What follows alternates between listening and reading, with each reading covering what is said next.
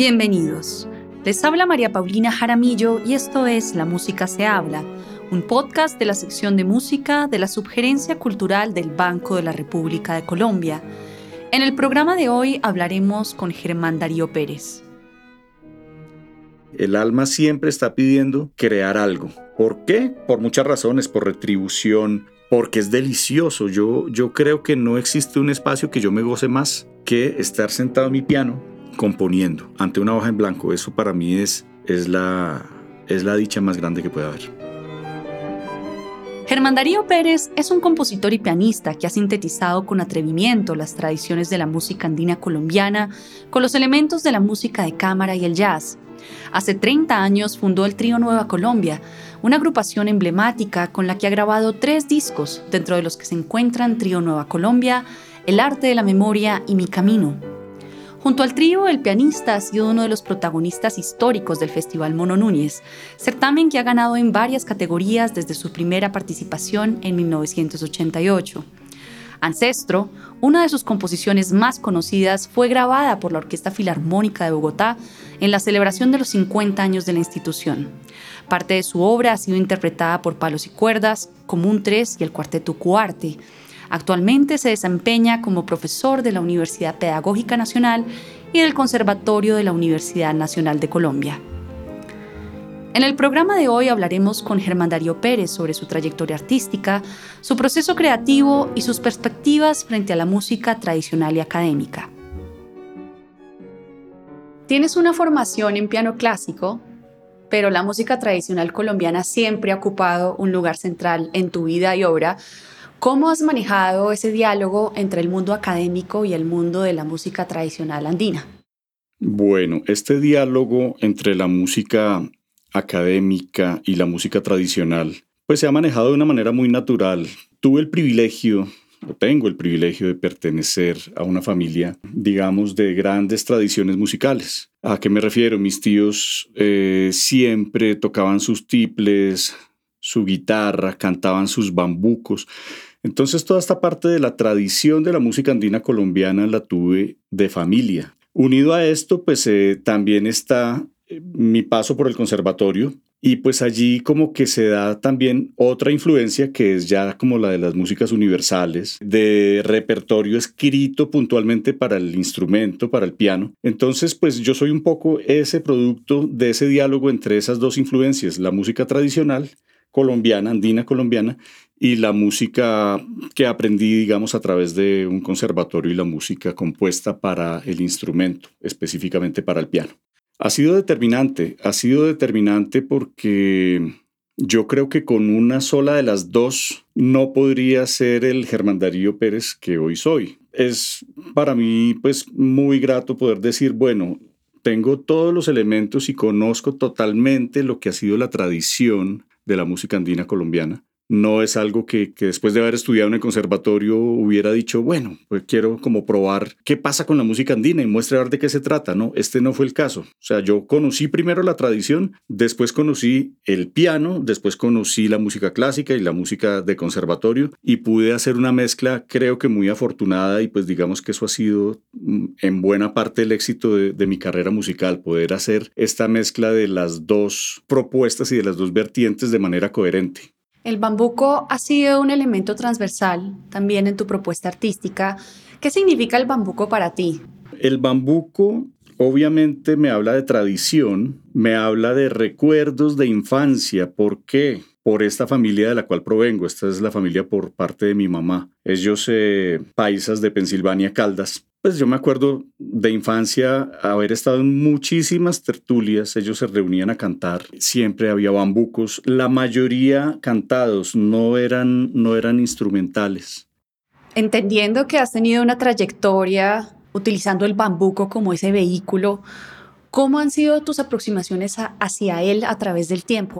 Tengo que volver a, a, referirme a mi familia. Por supuesto, fue la primera influencia que hubo y fue la primera aproximación que hubo al bambuco. Obviamente aquí no había una sola partitura de por medio. O sea, mis tíos, todos ellos tocaban de manera empírica, cantaban a voces, gente, digamos, con mucho talento y mucha naturalidad y disposición para la música, pero pues nunca un paso por un conservatorio. Entonces, esa primera aproximación fue familiar. Después hubo una aproximación más puntual y más teórica hacia el instrumento, que fue con Ruth Marulanda. Yo comencé a estudiar con Ruth Marulanda cuando era tal vez niño, tal vez hacia los ocho años de edad. Y ese paso, digamos, por su escuela fue muy importante también para conocer de primera mano cómo se hacía ya teóricamente, ya con una partitura de por medio, cómo se hacía el bambuco. Y pues eh, otra aproximación fue el maestro Oriol Rangel, pues que es un referente ineludible en la música andina colombiana, en la música clásica y en la música para piano en Colombia.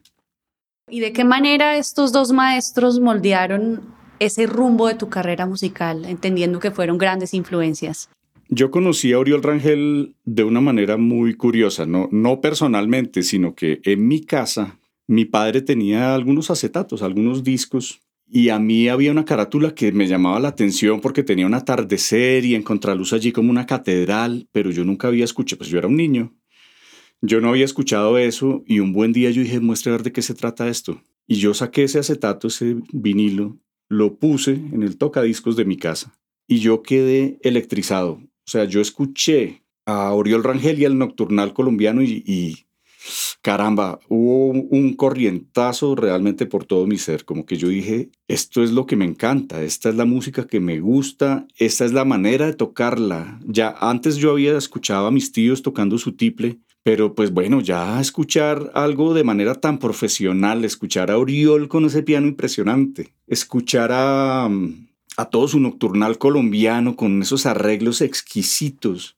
para mí fue un descubrimiento, o sea, para mí fue una revelación. Entonces, haber conocido auditivamente a Oriol, yo creo que determinó de ahí para adelante qué era lo que yo iba a hacer con, con mi música y con, y con la música que yo escribía para piano y pues de ahí también nace el trío Nueva Colombia, pues de un formato que pues sin temor a negarlo parte de ahí, parte del formato, sin las flautas, pero parte de un piano, un triple y un contrabajo que también lo tenía el maestro Oriol Rangel. Respecto a, a Ruth Marulanda, pues Ruth fue mi profesora por muchos años, entonces pues toda la gratitud hacia ella porque Ruth puso en partitura lo que para mí ya era como una referencia auditiva. Yo ya había escuchado muchos bambucos, muchos pasillos. Con Ruth comencé a trabajar música clásica, de hecho, pues obviamente porque era parte de mi formación como pianista, pero poco a poco ella me fue diciendo, ve, montemos esta danza, montemos este bambuco,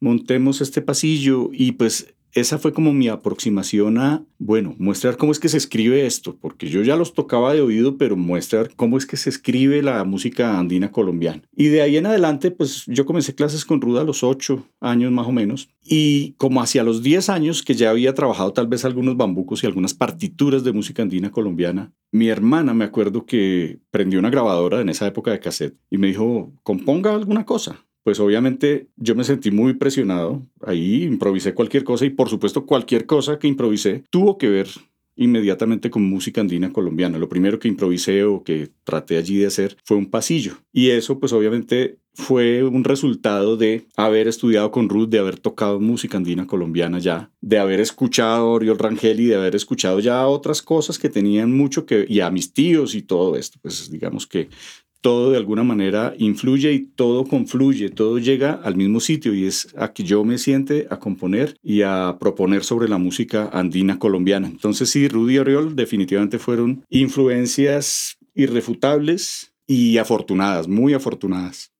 Hablemos de ese trío Nueva Colombia, de dónde nació esta iniciativa y qué tan importante ha sido en tu carrera.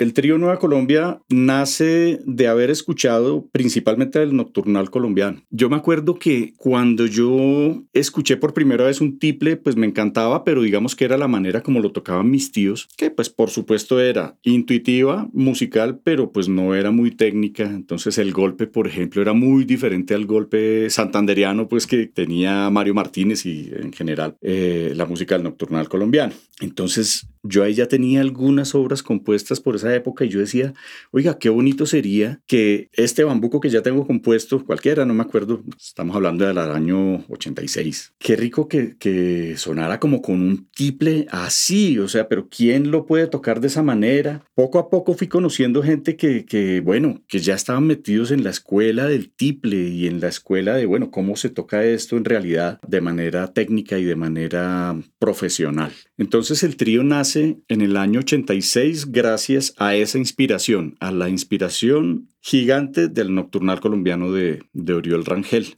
es el momento en que el trío sigue sus labores. Yo sigo componiendo para ese formato, me sigue encantando. Creo que ese corrientazo que yo sentí en algún momento cuando escuché un formato similar, aún lo sigo sintiendo cuando, cuando me pongo a ensayar con el trío. Teniendo en cuenta tu trayectoria, debes ser conocedor de muchas dinámicas que se manejan en la música andina colombiana. Y pues alrededor de esta música se ha construido un mundo conformado por una comunidad de intérpretes, compositores, oyentes que a través de conciertos, festivales y concursos han consolidado una tradición que se extiende a través de los años. Teniendo en cuenta tu cercanía a esta música, pero también esa mirada académica ¿Cuáles crees que son los paradigmas que se incrustan en la música andina colombiana? Ahí tenemos que mencionar algunas personalidades que han sido piedra angular, ¿no? Como realmente columnas vertebrales en momentos diferentes, en momentos históricos diferentes. Tenemos que mencionar por supuesto a Pedro Morales Pino, con esa influencia europea, con música totalmente hermosa, coherente. Para mí es una de las primeras personas que deja un legado, pero así, uff, impresionante. Emilio Murillo también, Luisa Calvo, con esa influencia también europea, sus danzas, sus intermezos, sus pasillazos, que son hermosísimos. Obviamente también en otra corriente un poco eh, diferente podemos eh, tener allí también a mm, Guillermo Uribe Holguín, Después tenemos a Luis Uribe Bueno, Manuel J. Bernal, que para mí es uno de los grandes compositores de Colombia.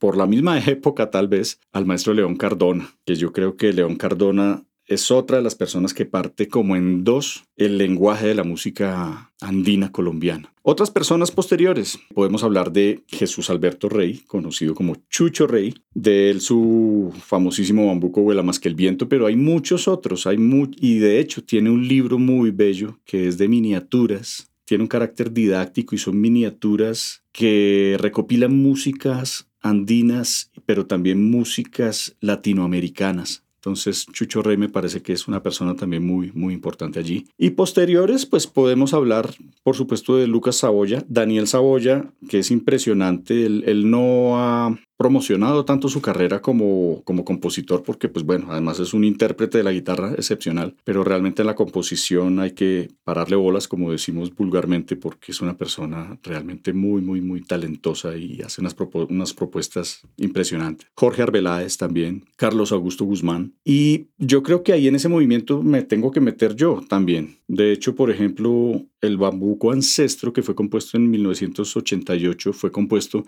para el trío ancestro del cual es bandolista Carlos Augusto Guzmán. Entonces todo, y Jorge Arbeláez y Lucas Aboya un poquito después, pero yo creo que esa es como otra generación que se ha dedicado también a, a proponer hacia la música andina colombiana. Germán Darío, claramente dentro del mundo de la música andina colombiana hay muchas personas que conocen esta lista que me dices tú, los ven como referentes, digamos que es un mundo inmensamente pequeño. ¿Consideras que la música andina colombiana es una música de nicho?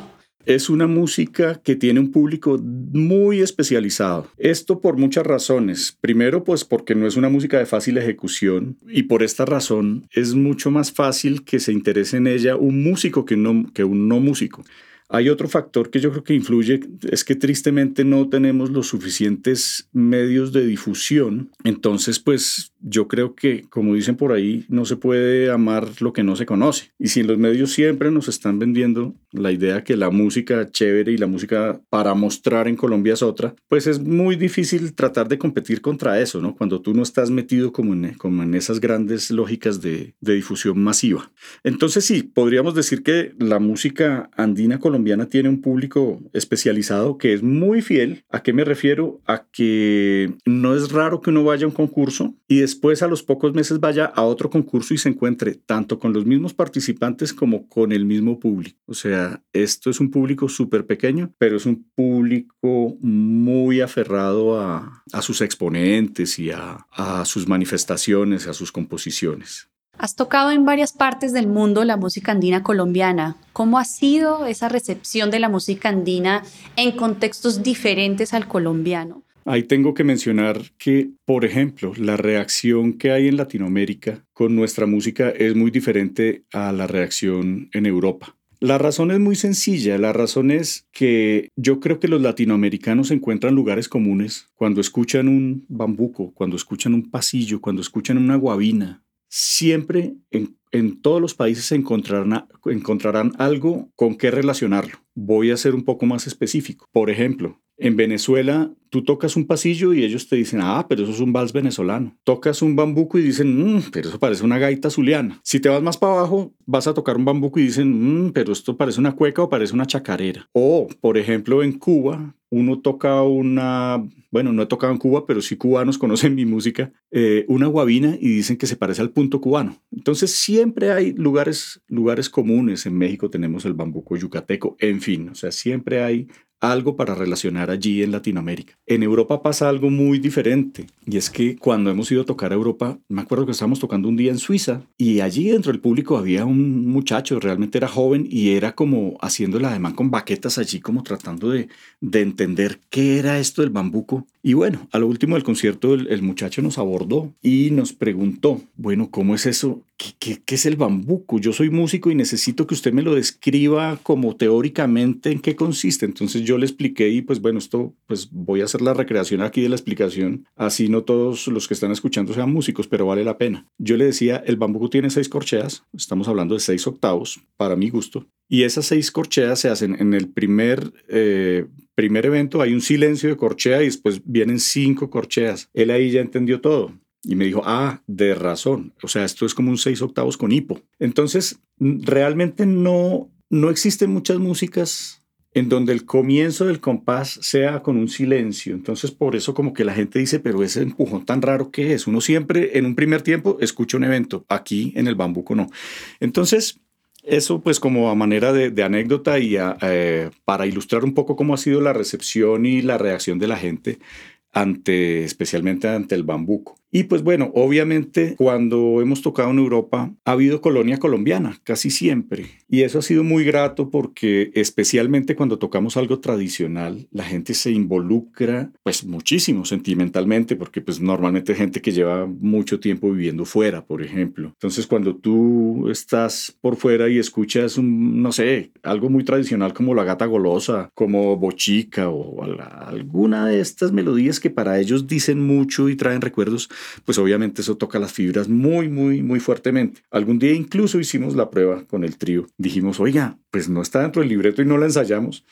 ni son los instrumentos para tocar esto, pero ¿por qué no tocamos Colombia Tierra Querida? Pues apenas nos pusimos a, ver en el público, todo el mundo estaba o bailando o llorando, pues todos los colombianos. Entonces sí, en cada país genera algo diferente, cada público es muy diferente, el público suizo es un público más bien parco, el público italiano, el público latinoamericano, eh, son muy diferentes. De acuerdo con, con el país y con la cultura de cada, país, la reacción cambia. Hablando justamente de lo que estabas mencionando, de esta corchea que no se toca y las demás sí, y, y, entonces inmediatamente es este compás de seis octavos. Hay unas reglas establecidas en esta música, pero también hay cabida a que estos compositores creen nuevas cosas Quisiera preguntarte un poquito sobre ese proceso creativo del, compositor. Uno de los retos más grandes que enfrentan los compositores es lograr efectivamente un lenguaje propio y hay veces se paralizan por el miedo de hacer obras similares a las ya existentes, teniendo en cuenta que para muchos el bambuco eh, tiene estas reglas tan establecidas como dices tú y existe una estructura. ¿Cómo comenzaste tú esa búsqueda para tener ese lenguaje propio y qué cosas puedes modificar que están como en tu control eh, y puedes crear y qué cosas claramente no se pueden modificar y tienen que ser parte de esa estructura del bambuco. Yo creo que el lenguaje propio no viene por arte de magia, digámoslo así. A pesar que tú hayas escuchado toda la vida bambucos y que pues tengas como tus propias eh, manifestaciones y direcciones, yo creo que el lenguaje propio se tiene que ir construyendo y va surgiendo cuando uno menos se da cuenta. Entonces yo ahí me tengo que remontar sin lugar a dudas a cuando comencé a componer. Yo comencé a los 10 años a hacer mi primer boceto, pues. Y cuando yo lo escuché, yo dije, eh, está bonito, hombre, está chévere. Entonces yo voy a seguir por acá. Entonces yo me acuerdo que por esa época yo tenía una, siempre, siempre he tenido pentagramas a la mano, pues como para hacer mis, mis bocetos. Entonces yo llenaba esos cuadernillos haciendo pues lo que yo llamaba, no voy a hacer un bambuco. Entonces en un día yo hacía un bambuco que se parecía al que hacía al día siguiente y al que hacía al día siguiente y que se parecía a los bambucos que ya había escuchado durante toda la vida, tanto por mis tíos como pues los que ya había escuchado por radio, en fin. Entonces yo creo que uno para ir consolidando su propio lenguaje tiene que hacer ese ejercicio, por lo menos en el caso mío, porque es que yo no soy un compositor que pasó por un conservatorio a estudiar composición, yo jamás estudié composición. Yo lo que estudié fue piano. Entonces, yo creo que en el caso mío, a mí siempre me encantó, y lo decía mi maestra de piano, descubrir el agua tibia. Yo como que hacía un boceto y después como que lo analizaba, decía, uy, no, pero aquí de pronto en otra composición voy a hacer tal otra cosa, y tal otra cosa, y tal otra cosa, y todo así sucesivamente se va convirtiendo en lo que después va a ser tu estilo y tu propio lenguaje. Esto no se construye de la noche a la mañana, esto es el producto de muchos años. Yo no digo de errores, porque todos esos borradores aún los conservo, los tengo todavía y son mi tesoro. ¿Por qué? Porque esa fue mi escuela de composición, realmente. Esa y pues haber tenido la tradición tanto pianística como bambuquera de familia. Entonces, eh, ¿qué elementos no se pueden tocar en el bambuco, pues yo creo que pues ese empujoncito, especialmente en el tiple, que es el silencio de corchea del que estábamos hablando, yo creo que es muy, muy importante. A veces no en la melodía, pero sí yo creo que en el acompañamiento tiene que, tiene que estar, aunque melódicamente también es, es muy importante. De resto, pues hay ciertas cosas formales que yo he tratado de ah, mantener hasta cierto punto, pero no lo tomo como una camisa de fuerza. O sea, a veces mis bambucos tienen dos partes, a veces tienen tres partes.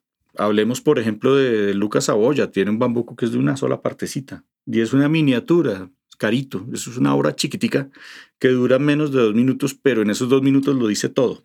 Entonces, para mí la forma no es relevante realmente. Ni en el bambuco, ni en el pasillo, en el pasillo hay ciertas, ciertos rasgos que sí la gente como que quiere escuchar cuando suena un pasillo. Por ejemplo, el final tam, ta Siempre en los, pasillos va a estar como ese, ese factor rítmico allí tan, tan importante. Ahora que contabas sobre los retos que tenías en ese momento eh, de casi que tener una producción constante para después encontrar ese lenguaje, ¿Los retos han cambiado a través del tiempo? Hoy en día tienes unos retos distintos eh, en la composición de lo que era antes. No, mira que no. Yo sigo feliz descubriendo el agua tibia. Y pues por esa razón eh, puede que sea terquedad, no sé, o demasiada fe, pues como, como en lo que yo puedo lograr por mis propios medios, pero como que no he querido, yo lo llamaría contaminar. Mm, mi manera de componer pasándola por filtros, por ejemplo, de profesores. Eh, no, o sea, yo he querido mantener mi estilo mm, a través del tiempo. Los retos no cambian, los retos son los mismos. Es estar ante un papel en blanco y decir, bueno, ¿qué es lo que voy a hacer? ¿Qué es lo que voy a proponer? A veces te sientas al piano y en dos horas sacas una composición, como a veces pueden pasar meses o años y dejas una primera parte escrita y no sabes para dónde agarrar. Eso yo creo que nos pasa a todos los compositores. Hay momentos en que fluye más, pero más que los momentos, yo creo que es que hay comienzos de composiciones que se prestan más para, que tú sigas para adelante. Hay otros que no tanto. Hay unos que, caramba, como que te dejan allí un poco, un poco varado, ¿no? Pero todo tiene su tiempo. Yo creo que nada de esto se debe hacer como por el afán de sacarlo, sino yo creo que es como el que pinta tal vez y como el que crea, como que es un deseo irrefrenable. El alma siempre está pidiendo crear algo. ¿Por qué? Por muchas razones, por retribución, porque es delicioso. Yo, yo creo que no existe un espacio que yo me goce más que estar sentado en mi piano componiendo ante una hoja en blanco. Eso para mí es, es, la, es la dicha más grande que puede haber. En tus composiciones hay una clara influencia del jazz. ¿En dónde se encuentran el jazz y la música andina? Yo ahí tengo que, que decir que no es que sea influencia directa del jazz, ¿sabes? Porque la armonía que yo uso es una armonía que se emplea, sí, de pronto en algunas cosas del jazz, pero también, por ejemplo, en el bossa nova, en los boleros. O sea, es armonía que se utiliza en muchas músicas. ¿Por qué me da como cierto grado de responsabilidad decir que, que, va con el jazz? Porque, por ejemplo, jamás yo escribiré ocho compases o cuatro o uno o una corchea en donde le deje libertad al intérprete de hacer lo que quiera. Es algo, pues, que, no sé, que no me gusta. Yo en el trío llevo desde el 86 tratando de escribir todo y tratando de tener todo bajo control. O sea, yo ya sé que el bajo va a tocar esta nota, yo ya sé que el tiple va a tocar esta nota, yo ya sé que yo voy a tocar esto y eso hace que todo pues suene, pues sí, obviamente igual siempre, pero es lo que siempre me ha encantado. Entonces, usa acordes y usa colores un poco del jazz, pero comunes a otras músicas, resumiendo. Y no lo considero jazz porque no hay espacio para, para improvisar. Entre otras razones, esa creo que es la más valedera.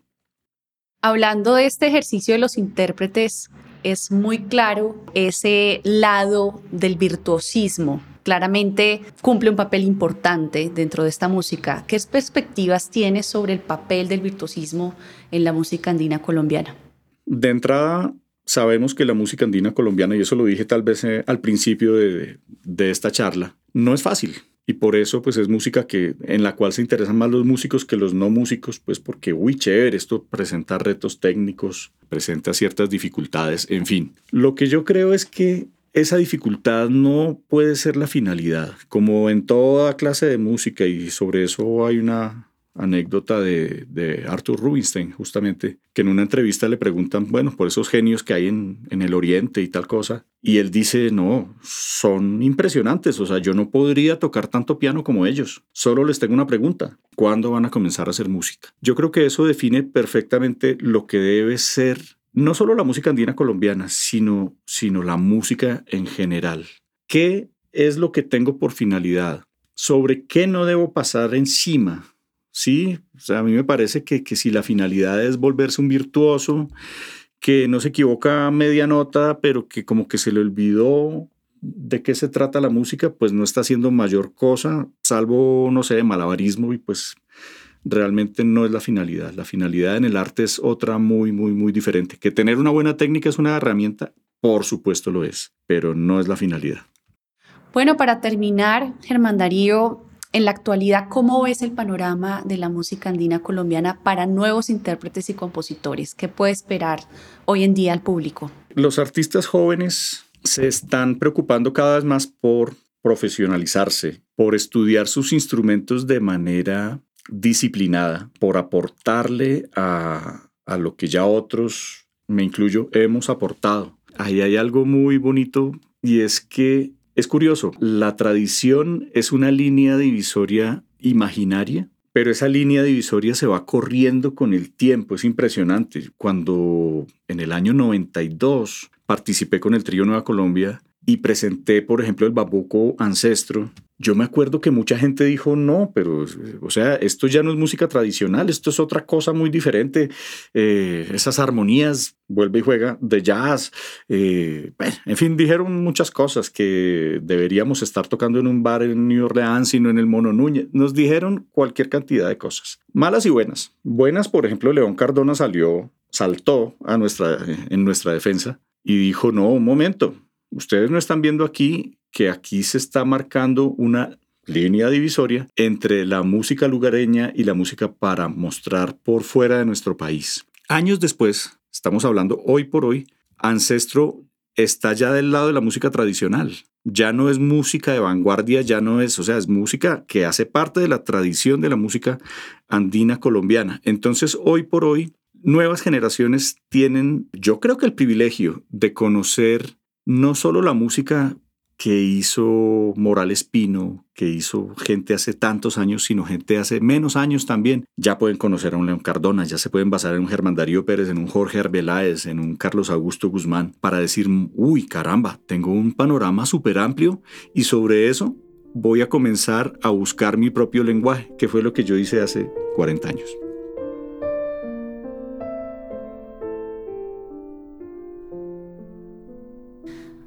La actividad cultural del Banco de la República está en la página web www.banrepcultural.org. Síganos en Facebook como Sala de Conciertos Luis Ángel Arango y en Instagram, Twitter y YouTube como Banrep Cultural. La música se habla es una producción de la sección de música de la Subgerencia Cultural del Banco de la República de Colombia la música de este podcast es parte del trío Opus 32 de la compositora colombiana Amparo Ángel, interpretada por el Swiss Piano Trio, grabación que hace parte del disco Compositores de Nuestro Tiempo Volumen 2, editado y publicado por el Banco de la República. Mi nombre es María Paulina Jaramillo, hasta una próxima ocasión.